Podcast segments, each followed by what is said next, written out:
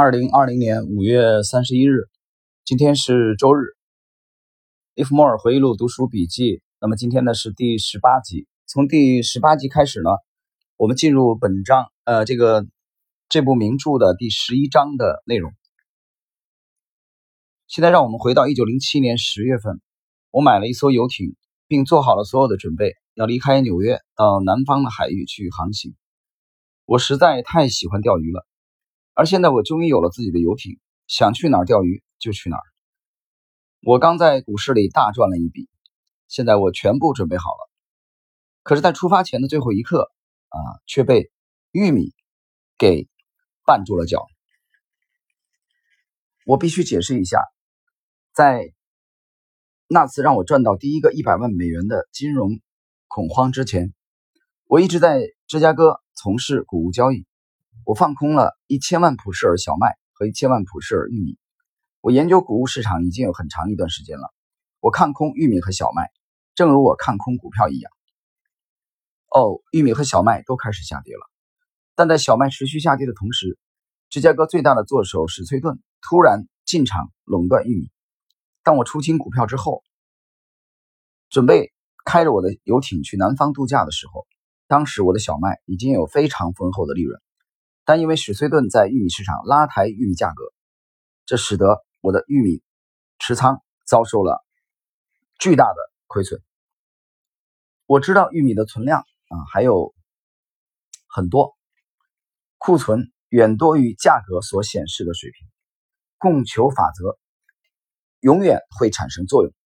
但如今需求主要来自于史崔顿，而供给却因为交通的关系，迟迟不能到位。我记得那个时候，我经常祈祷，希望来一场寒流，把泥泞不堪的道路都给冻住，好让农民把玉米运到市场。可惜天不随人愿，原本我正等着享受早就规划好的钓鱼之旅，偏偏被玉米的亏损。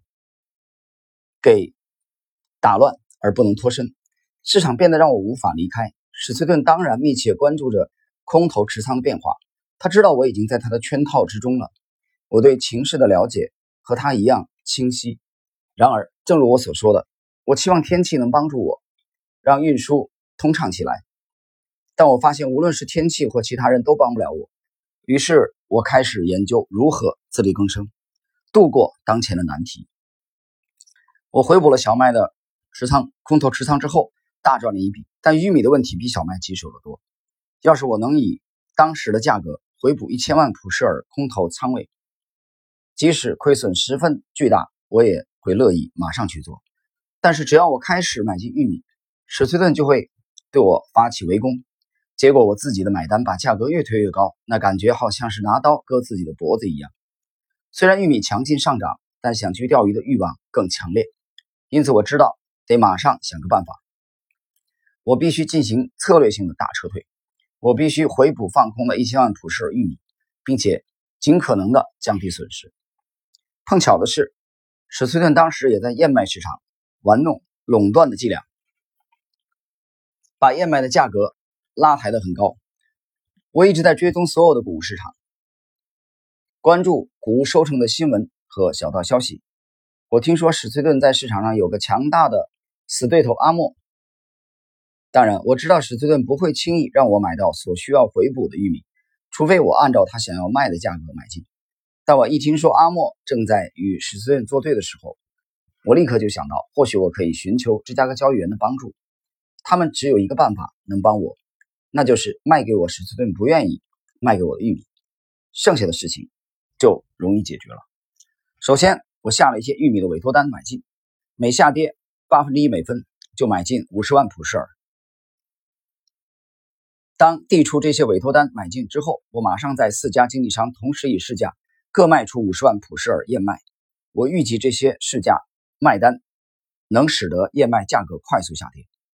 我了解交易员的思维，看到这样的动静，他们马上就会想到是阿莫对史崔顿开战了，因此。当他们看到燕麦暴跌的时候，自然会推断下一个崩跌即将会发生在玉米市场。于是他们就会开始卖出玉米。如果玉米的炸空行情失败了，空单就一定可以获得十分可观的利润。我对芝加哥交易员心理的揣摩，真是再准确不过了。当他们看到燕麦暴跌时，立刻转向玉米，卯足了劲儿开始卖出。我在接下来的十分钟就买到了六百万普舍尔玉米。当我发现他们的卖单停止的时候，我马上又以市价买进回补了剩余的四百万普舍尔。当然，这张单子让玉米价格再度上涨。但我策略性的操作总算让我回补了一千万普舍尔空头持仓，而且价格只比芝加哥交易员开始蜂拥卖出之前的价格高出不到零点五美分。用来触发芝加哥交易员卖出玉米的二十万普舍尔燕麦持仓的空头持仓，最后只有损失三千美元。以拯救失败的空头持仓而言。这算上是相当便宜的诱饵，我在小麦获得的利润也弥补了在玉米上的大部分亏损，因此我这次在谷物市场的交易只亏损了两万五千美元。后来，玉米每普舍尔又上涨了二十五美分。毫无疑问的，我曾经落入史崔顿的圈套。当时要是我完全不考虑价格，就以市价买进一千万普舍尔玉米，那付出的代价可就惨痛了。一个人。若精于某样东西，多年之后就免不了会产生一些有别于一般新手的习惯，而这也就是专业人士和业余玩家的区别。投机者看待事情的方式，决定了他在投机市场中是赚钱还是亏钱。一般大众对自己的操作多半秉持着玩耍的态度，但他们经常拥有过度的自尊心，或太过于自信，因此思考往往不够深入彻底。而专业人士则关注于对做对事胜过赚钱啊。解释一下，呃，利弗莫尔的这个意思，这里的意思就是把事情做对啊，比赚钱，比这笔是否赚钱还要重要啊。有人可能会产生疑问，他说：“那来到这个市场难道不是为了赚钱吗？”他想说的意思，只要你把坚持每次把事情做对，利润自然就会来，而。当你有的时候判断错的时候，你要快速的止损，快速的止损就是那个时候最正确的事情。而你止损的同时，你是遭受损失的，懂我意思吗？所以索罗斯讲啊，乔治索罗斯讲，我从来不会为止损而痛苦啊，而纠结。那风流也讲啊，不要纠结，不要那么纠结，不要刻意的逆着人性。就你这次的亏损啊，就像一个战略的撤退一样，或者说付出这这点损失啊，就像一个这个这。保险丝啊，被烧坏了，保险丝保护了你的家电、家里的电器一样，就像当年的呃毛泽东、彭德怀主动的撤出延安，放弃延安，来换取战略主动啊，在陕北牵着这个胡宗南几十万大军啊，就像粟裕打仗，历来没有去打过这个这个保卫战啊，保卫某一个城市的誓死保卫，像当年誓死保卫马德里啊，等等等等这种，像东北林彪的这个四平保卫战。啊，苏玉这种战争天才，他是不会以一城一地的得失为战役的目标，他的呃或或整个战役的首要的策略就是消灭敌人的有生力量。至于说一城一地的得失，只是服从于这个大的战略的啊一个手段而已。他有的时候需要保卫，比如说打涟水保卫战啊，需要保卫，但该打该守的时候就守，该放弃的时候一点都不拖泥带水。不纠结，坚决放弃，这叫什么？失地存人啊！地地盘失去了，你的力量保存下来，同时在运动当中歼灭敌人的有生力量。那么今天我们在这一段啊，今天内容非常简短。利弗莫尔讲的是职业业余的区别，就是你记住，职业追求把事情做得正确，而业余他去追求，好像每一次我都尽量不亏损啊，我每次都要赚钱，实际上这是很难的，这中当中是有差别的。因为他们知道，如果做好每一件事，利润自然会产生。交易者的操作应该像职业这个桌球手那样，也就是说，他应该眼光长远，而不是只考虑眼前的这一杆，为下一步布局才是正道。而且必须把这一点变成自己的天生本能。这里讲的意思，其实他诠释了刚才我刚才我的点评，啊，我点评了举了几个案例，比如说这个毛泽东、彭德怀主动放弃延安，啊，比如说粟裕在整个华东啊，牵着国民党的几十万精锐啊，不断的通过运动战当中歼敌，有华中七战七捷，啊，豫东战役，这个苏北战役，啊，包括济南战役，啊，到后来的这个淮海决战，那么都没有去固守，啊，把一个城市。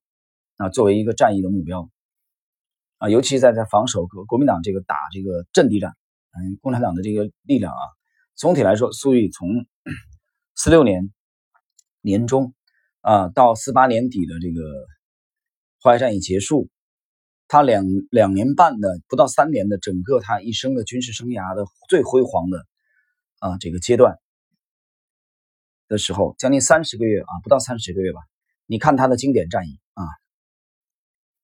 如有神助一样的生花妙笔，都是以歼灭敌人的有生力量，所以他是有一个长远的这种啊打算。所以我觉得我们从这个战争天才粟裕大将的这个指挥的战役啊的水平，你可以看到啊，类似于这个在股票期货的职业的做手啊，他们的风范、他们的风采，他和业余的区别是非常之大。好了，朋友们，时间关系呢，我们今天的嗯。这一集啊，今天这一集就是我们整个这部名著的第十一章的开篇啊，就到这里啊。我们作为第十八集的内容，呃，这个小结呢，其实刚才利弗莫尔已经呃，这个勒菲弗啊，已经通过最后的这一段总结了出来，职业和业余的区别。好，我们在下一集继续。